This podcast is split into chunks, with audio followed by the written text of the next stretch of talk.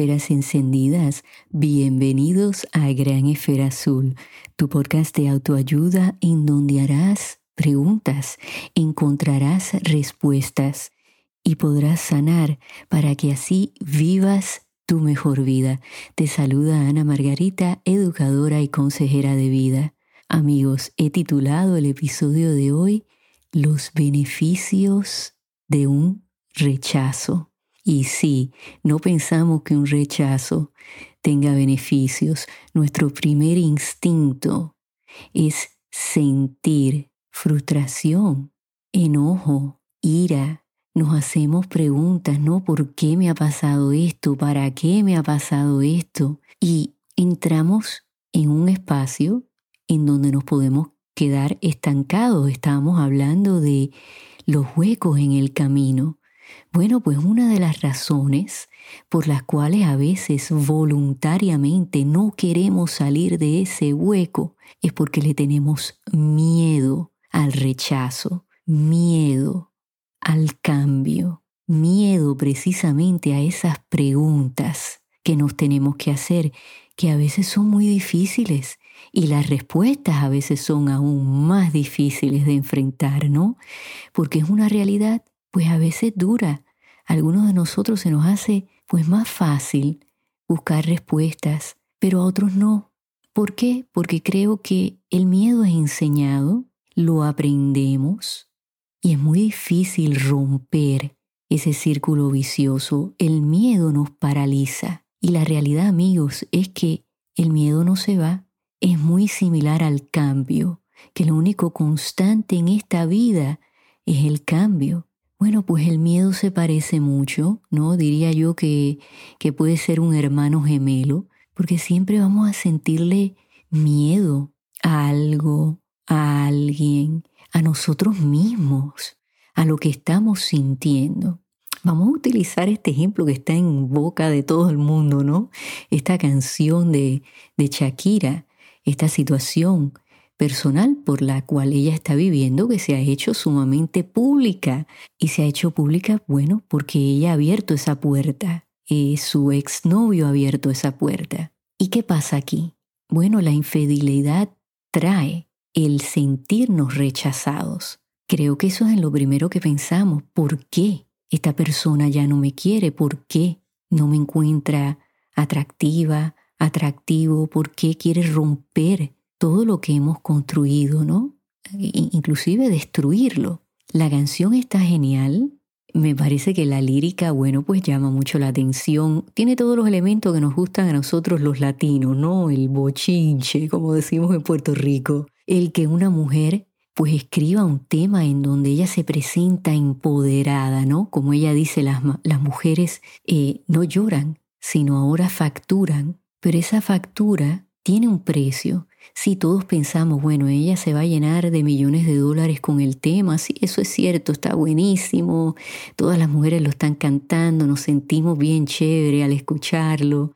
No, si hemos tenido algún hombre que nos ha pisoteado, bueno, pues con este tema lo estamos pisoteando a él. Todo eso es cierto, pero la factura que en particular Shakira va a pagar en un futuro y también Piqué, los dos, pero vamos a hablar en particular del tema, es que sus dos hijos algún día le van a preguntar, mamá, ¿qué tú quisiste decir con tipos como tú? ¿Qué pasó que sentiste que tenías que escribirle ese tema a nuestro padre? Porque esos dos niños tienen su perspectiva de quiénes son sus padres. Piqué, por otro lado, pues va a tener que explicar por qué le fue infiel a su mamá, por qué decidió estar con otra mujer esa otra mujer, amigos, no sabemos si en el futuro va a ser pues una buena madrastra para estos niños. No lo sabemos.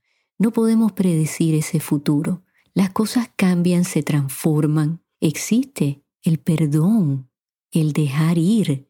A lo mejor algún día los vemos pues trabajando en equipo de nuevo por el bienestar de sus hijos, porque el ser padre pues no va a cambiar. Y esa es la factura todas esas preguntas que esos niños van a tener. Pero vamos al punto de que claramente Shakira se ha sentido rechazada. El rechazo dentro de él trae muchas preguntas, pero también hay respuestas y los beneficios de un rechazo es que mientras más nos dicen no, bueno, pues a todo uno se acostumbra, ¿no? El ser humano tiene la capacidad de adaptarse. Y dentro de ese rechazo, al preguntarnos por qué y encontrar las respuestas, pues hay lecciones que debemos de aprender. Vamos a utilizar el ejemplo de un trabajo. Tal vez pues nos han entrevistado y no ha ido bien y nos han dicho que no. Y eso es duro, claro que sí, porque nos sentimos fracasados,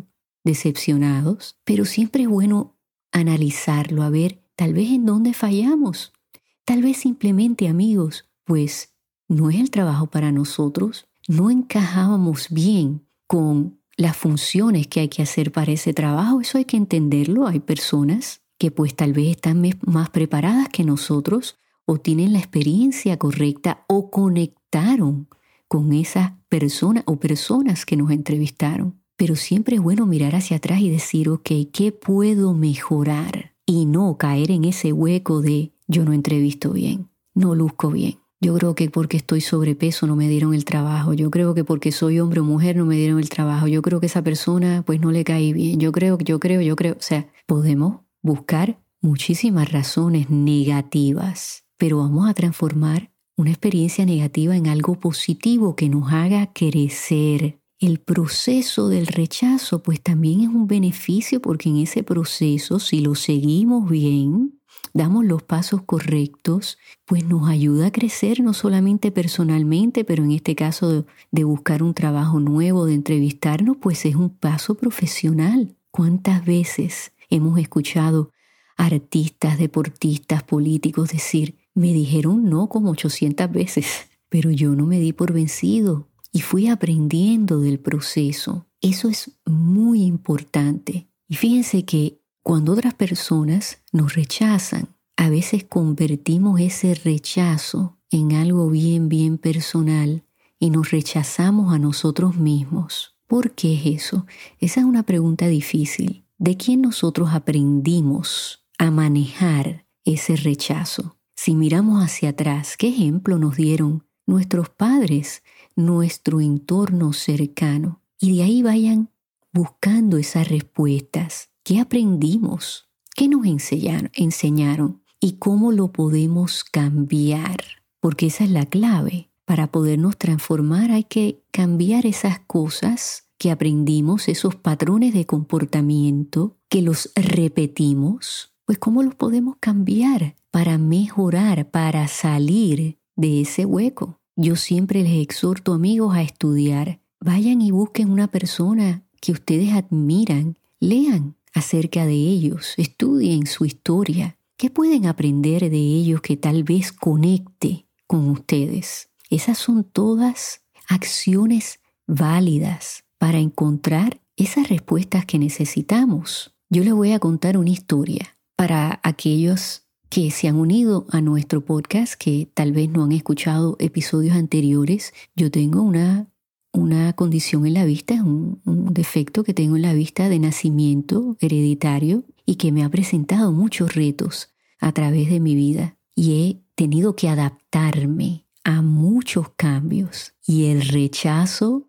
siempre ha estado presente. No les puedo eh, enumerar ¿no? todas las veces que a mí me han dicho que no y que yo sé que es por mi condición en la vista. Y pasé por todas esas frustraciones, resentimientos, ira, me rechacé a mí misma, ocultaba quién yo era, si yo pasé por todas esas cosas hasta que me di cuenta que el hacer todo eso no me ayudaba a salir de ese hueco, no me ayudaba a crecer, no me ayudaba en realidad a demostrarle a las personas quién soy yo, qué habilidades yo tengo, que yo hago las cosas distintas a otras personas, ¿cierto? Que hay parte de la información, ¿no? Sobre todo información visual, que pues yo no la veo. Esa es una realidad, pero hay otras formas en las cuales yo puedo obtener esa información, que no va a ser perfecta. Pues no, eso es muy cierto, pero ahí es donde vienen las personas creativas, innovadoras, que se sentaron a trabajar conmigo en equipo, hicieron posible que pues yo fuera profesora, que fuera consejera, que fuera consejera de vida, o sea, todos los trabajos por los cuales yo he pasado. Mi primera experiencia profesional de trabajo, yo tenía que hacer un internado de 12 créditos. Y una tía que yo quiero mucho, que vive en Miami, me dijo, sabes, aquí en el Miami Children's Hospital hay muchos trabajos y hay un departamento de servicios voluntarios, a lo mejor podemos encontrar algo para ti. Y así fue. Mi tía pues conocía a alguien, hicieron los arreglos y mi primera entrevista, amigos, fue con el departamento que se ocupa o se ocupaba en aquel momento en el hospital de educar y entretener a los niños que pues estaban como pacientes en el hospital. Había un espacio donde los niños podían ir a jugar, a ser creativos, a aprender y había un internado que una persona como yo que, que había estudiado el desarrollo del niño y estudios de la familia, bueno, pues iba a ser perfecta para esa posición, ¿verdad que sí? ¿No? Todo suena bien hasta ahora. Me reúno con la directora del departamento y en ese momento, amigos, yo podía ver muchísimo mejor de lo que veo ahora. Para los efectos, si ustedes me miraban, pues nadie se daba cuenta, hasta que pues habían cosas, ¿no? Que eh, yo no las podía ver perfectamente, no podía leer los libros sin equipo especial y, y documentos, no cosas así en general. Me reúno con ella, yo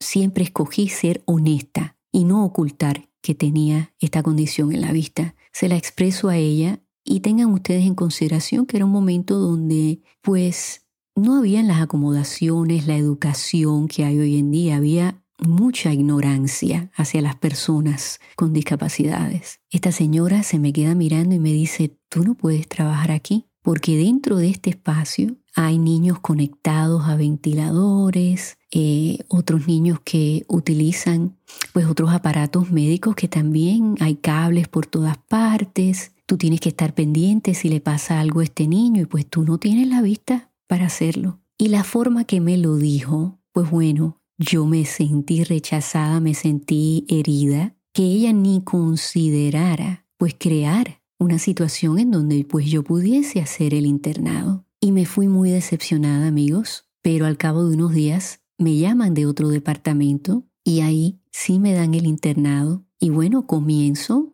¿no? E, e, en ese, después de ese verano, comienzo en agosto, hago mi entrenamiento, Tuve una jefa maravillosa que hasta el día de hoy la recuerdo con mucho cariño y yo era, por ejemplo, como una coordinadora de, educación para jóvenes adolescentes que querían ser voluntarios en el hospital. Y había un programa también donde en ese momento, ¿no? Que, no sé si ustedes se acuerdan, ¿no? Que fue muy popular de decirle no a las drogas.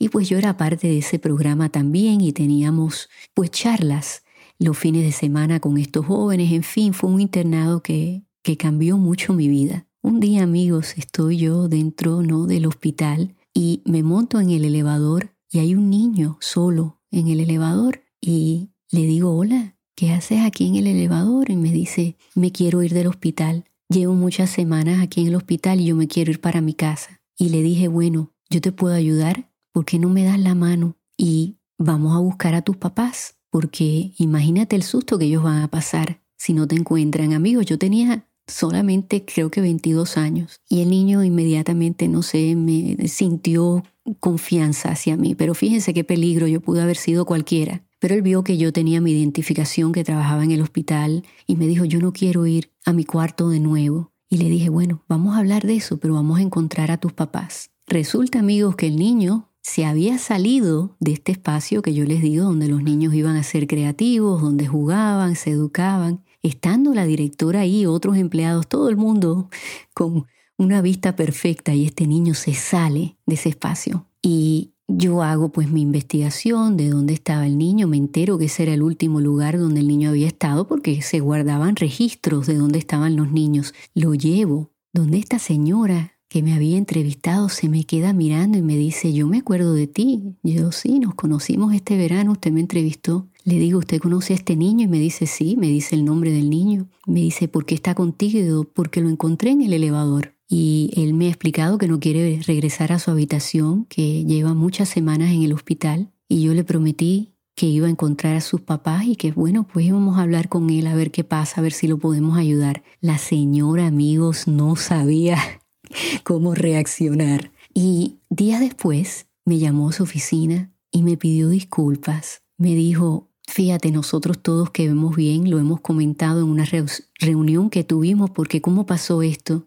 Y me dijo, sabes, Ana Margarita, lo que aprendí es que cualquiera de nosotros podemos cometer un error viendo o no viendo bien. Y yo debí sentarme contigo y ver cómo podíamos crear una posición donde tú estuvieras cómoda y que los niños aprendieran de ti. Me dice, sabes que el niño se sintió muy en confianza contigo. Me dijo, tú le hablaste de que tú no veías bien y que a veces tú también sentías miedo, pero que habían personas alrededor que nos podían ayudar. Y cierto, tuve esa, esa conversación con el niño y fíjense que abrió las puertas. Ese niño yo pienso que fue un ángel, no sé qué sucedió con él, espero que pues se haya convertido en, un hombre exitoso, y, pero fue un ángel ese día y que nos vino a enseñar cosas a todos. Si yo hubiera dejado que ese rechazo, amigos, interrumpiera mi trayectoria, porque sí sentí el decir, no quiero trabajar para ese hospital, eh, son unos ignorantes, me van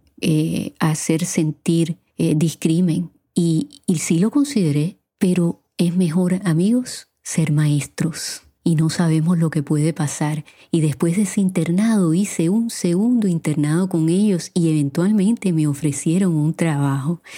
Así que fíjense los beneficios del rechazo. Espero que esta experiencia de vida pues les ayude y a lo mejor se han podido relacionar conmigo y si tienen alguna historia, amigo, que quieran compartirla, me encantaría escucharla. Me pueden escribir a Amigo, me despido hasta la semana que viene, no sin antes recordarles de por favor suscribirse al podcast para que así les lleguen notificaciones de nuevos episodios. Por favor, amigos, compártanlos para que así pues más personas se unan a nuestra comunidad. Hasta la semana que viene, amigos, y en donde quiera que ustedes se encuentren en esta gran esfera azul enciendan esas esferas, regalen y reciban luz. Hasta que nos volvamos a escuchar.